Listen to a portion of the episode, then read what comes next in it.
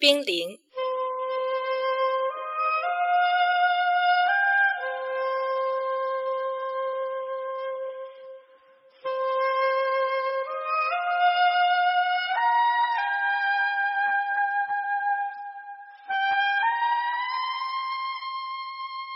忽然，一阵悠扬的箫声从身后响起，我的歌声倏然而止。回头望去，细雨中，齐然垂手，淡淡的笑看着我。晶莹修长的手中有一把通体碧绿的玉箫，安然在雨滴跃起的星芒中，没有面具遮掩，他绝世的容颜在迷蒙的水雾中若隐若现，竟不似人间之景。我情不自禁地眯起了眼，心中反复念着四个字：恍若入梦。为什么不唱了？不想见识一下我的交际吗？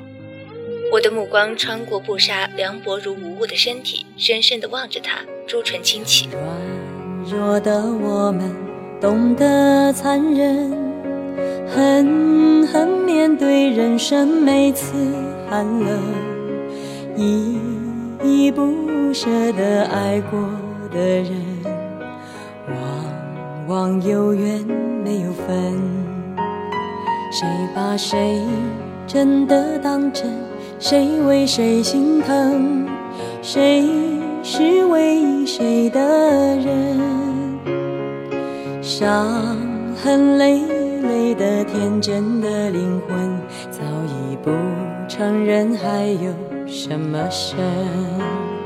美丽的人生，善良的人。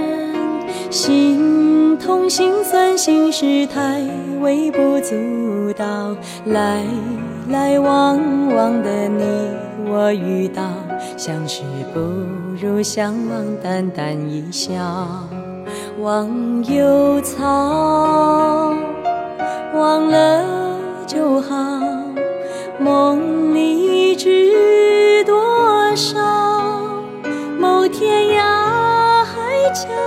某个小岛，某某日某一次拥抱，青青河畔草，静静等天荒地老。我不知道齐然的箫声是如何跟上我曲调的，因为他的神奇，他的全能，早从认识他的第一天起，我就不断的见识，不断被震惊。然后逐渐习惯他的医术神乎其技，这从他竟能取出血骨就看得出来。他的武功甚至比布杀更胜一筹。如果没有的话，他的箫声只能用天籁来形容，让我几乎忘记了天地万物，止于彼此。他的过目不忘，他的精彩伟略，他的学识修养，每一样我都只能窥其一斑，却已知他无不及上天的万千宠爱于一身。然而，就是这样一个如天神般完美的人，竟无法掌控自己的生命，竟随时都可能死去。既然放下唇边的箫，长长的叹了口气，沾湿的纯黑睫毛微微一颤，轻柔的声音响起：“冰逸，这首曲子好奇特，词是你写的吗？”我愣了半晌，不由失笑摇头：“不。”这是在我们家乡一直流传的歌。第一次听小雨唱周华健的《忘忧草》时，刹那间就被感动了。让软弱的我们懂得残忍，狠狠面对人生每次寒冷。也是从那以后，我开始受小雨的影响，喜欢上那些原本不屑一顾的流行歌曲。因为忽然觉得每一首歌的背后都隐藏着一个不为人知的人生，我抬头望向一直静静消隐在空气中的布莎，向她微微一笑，道：“布莎怎么说？好听吗？”他面无表情地望着我，却并不答话，只是将一只手伸到我面前。我静了一会儿，才默默将手递给他。他的手很大，冰凉冰凉的，就仿佛他的人。掌心有常年握刀形成的宝茧，摩挲着我的手，微一用力，我就从假山石上站了起来。这世上没有忘忧草，即便有，有些事也不可能忘掉。布莎清冷的声音在我耳畔响起。我垂下眼帘，将手从他冰凉的大手中抽离出来，沉默良久。凄然悦耳的声音忽然响起：“下来吧。”我愕然抬头，忽见屋顶上竟飘然落下一团紫色的人影，身形那个飘逸呢，我都被看呆了。直到他落到地上，我才看清他的长相，那是个女子，而且绝对是一等一的大美女。她曼妙修长的身材在紫色纱罗的包裹下若隐若现，一头青丝柔顺发亮，在雨中泛着微光，垂在洁白如玉的颊侧。她白皙的俏鼻高挺，樱桃小嘴微微翘起，睫毛长长的微卷，一双灵动的大眼望着齐然熠熠生辉。甫一落地，他就屈膝在湿冷的地上单膝跪下，银铃般悦耳的声音兴奋地响起：“奴婢子仙参见殿下。”既然收起手中的玉箫，淡淡的道：“起来吧。”这个我莫名其妙的看着眼前的突发状况，凑近布莎，小声问道：“这又唱的是哪一出啊？齐然怎么就成了殿下了？”布莎面色不变，声音依旧清冷的道：“他是冰灵的少主，也是唯一的继承人。”冰灵。我一片茫然的喃喃。我觉得布莎看我的眼光已经与看白痴无异了，我赶紧垂手，一头黑线。这能怪我吗？我也是初来乍到这个世界，鬼知道你们这么多国家帮派的名堂。紫萱一点也不介意齐然口气中的冷淡，一跃而起，抱住他的手臂撒娇：“少主，你怎么丢下我们就了无音讯呢？你都不知道，冰凌上上下下找你都快找疯了。”说着，可爱的嘴角微微一撇，双眼也红了起来。齐然温和地摸了摸她的头，柔声道：“傻丫头，我不是好好的吗？”我看着齐然眼底的温柔，忍不住暗叹了口气。早知道他对任何人都是如此温柔的，心里隐隐的酸涩又是何苦来哉？难道我竟卑劣的想要独享那温柔吗？我迟早是要回去的。她只是凄然的贴身侍女。布莎淡淡的道：“这算什么？解释给我听吗？”我没好气的回道：“哼，是吗？与我何干？冰灵到底是什么帮派？”冰灵不是帮派，而是一个国家，天下最强大的国家。我一愣：“最强大的不是齐国吗？怎么又变成冰凌了？”子轩，你是怎么找到我的？子轩朝我们这边努了努嘴，恨声道：“蓝叶姐说，当初你不是为了救那个可恶的杀手才出去的吗？后来就失踪了。所以这半年来，我们一直在找寻天下第一杀手的行踪。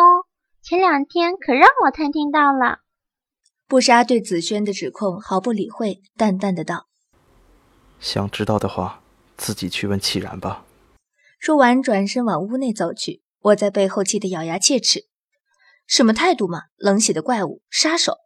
齐然笑着摇了摇头，对我道：“你大病初愈，别在雨中多待了，快进去吧。”我正待答应，却见紫萱姑娘一脸防备和不屑地盯着我的脸，问道：“少主，这个丑八怪是谁呀？”我无语，姑奶奶，我哪里惹到你了？揭我伤疤，翻翻白眼，真是累啊！还不如回去睡觉。齐然声音一寒，喝道：“小轩，你再这么无礼，就自己回冰陵城去。”紫萱小脸一垮，忙低声求饶道：“我知道错了，少主，小轩好不容易才找到你，你就让我跟着伺候吧。”冰衣，既然叫住了已经走到一半的我，他的眼里有些惴惴不安。小轩他不是故意的。我洒然一笑，道：“我知道的，先进去了。”说完转身就走，心里像压了千钧重石，喘不过气来。就知道他是烂好人，拼命的想让身边的每个人不受伤害，拼命的将别人的过错揽到自己身上。那一瞬间，我真的很想大声质问他：这样活着，每时每刻为别人而活，不会觉得很累吗？我们现在住的地方是一个大宅院。风水格局、景致都好的不得了，更恐怖的是还有个杨柳伏岸的大湖，这简直比我家那幢豪宅还高一档次嘛！本来还很奇怪，为什么齐然和布莎两个人可以住进这么豪华的地方？平常看他们花钱大手大脚的，也不计较我白吃白住，却从来没有手头紧缺的时候。现在总算明白了，我这是傍到大款了，一个国家的王子呢，吃他一生都不可能被吃穷。说起国家，冰凌到底是什么国家啊？四周也没有哪个国家叫冰凌的。本来我对这些八卦消息也是没什么兴趣的，可是今天被布莎这么莫名一击，反倒非知道不可了。不行，改天一定要好好问问齐然。正胡思乱想着，敲门声响起，我浑浑噩噩地站起来开门，怎么也没想到迎面就是一个纤纤玉掌。饶是我身手敏捷，马上向后退了一步，也还是没有躲开，脸上一阵火辣辣的痛。不出所料，眼前正是紫萱大美女，圆睁的双眼怒视着我。我想，如果眼光可以杀人的话，我早死了七八百遍了。你这个丑八怪，凭什么待在少主身边？不要以为少主对你好点就可以飞上枝头做凤凰。我告诉你，冰凌的后宫绝容不下你这种低俗之人。后宫，齐然的后宫。虽然明知道在这种时候不该发笑，但我还是忍不住轻笑出声来。笑声渐大，甚至弯下腰去，连眼泪都出来了。紫萱有些茫然地看着我奇怪的举动，一时竟有些不知所措。这是什么跟什么？我都快忘了，齐然可是将来的王啊！后宫有什么稀奇的？喂，我的话你听懂了没有？懂了。我止住笑，言简意赅的回答。紫萱一愣，随即轻蔑的道：“算你有自知之明，那你也知道该怎么做了吧？像你这种人，根本就不该站在少主身边，那样只会玷污了他的身份。”哦，我闲闲的应道。脸上真热，回头找齐然要点药。上次那个药真好，擦上去一股清清凉凉的感觉。赶明儿把那药方掏出来，我自己配。怎么说，我现在也算齐然半个徒弟了。以后就算流浪街头，至少也能以行医为生。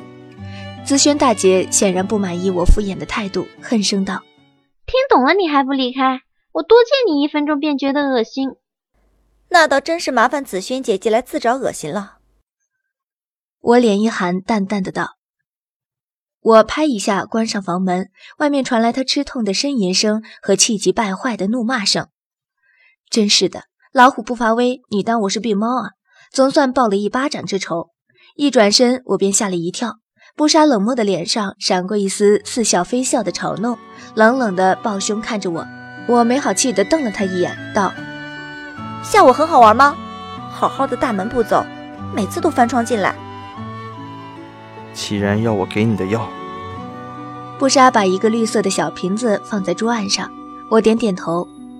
怎么，他现在忙着陪替身侍女，连药也要你送了？这语气怎么连我自己听着都有些酸啊？布莎面色淡然，扫了我一眼，翻窗出去。我用食指沾起一些药，抹在微有些肿起的左脸颊上，清凉刺痛的感觉让我的头脑一下子清醒过来。肩膀的伤自己不好上，因为那剑当时刺穿了我的身体。既然明明知道的，我愣了愣，今天到底是怎么了？